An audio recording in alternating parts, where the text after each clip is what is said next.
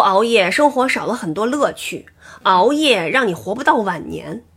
那咱们这个夜是熬还是不熬呢？有一个十岁的小朋友，经常跟人家夸口说我是熬夜大王啊，说我每天晚上玩游戏。然后呢，我就吓唬他，我说这个熬夜不长个儿。你说这么点小孩天天熬夜，那哪行啊？你说是不是？但是呢，这孩子一长大了，他就得熬夜学习。你要是考大学之前，哪有不熬夜的呀？高三上了大学以后。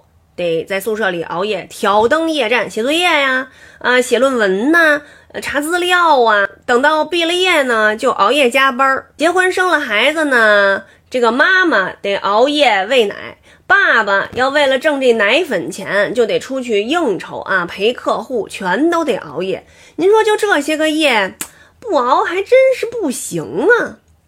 我熬夜最厉害的时候吧，就是在 CCTV，那个时候我做节目呢，叫大风车。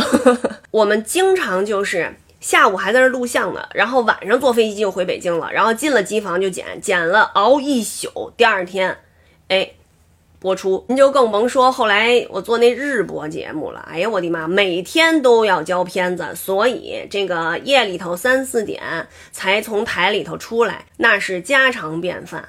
既然咱现在掐着手指头这么一数，好多夜不得不熬，那咱就尽量呢，这个减少那些娱乐型的，或者是那些不必要的应酬这种类型的熬夜，啊，咱们争取。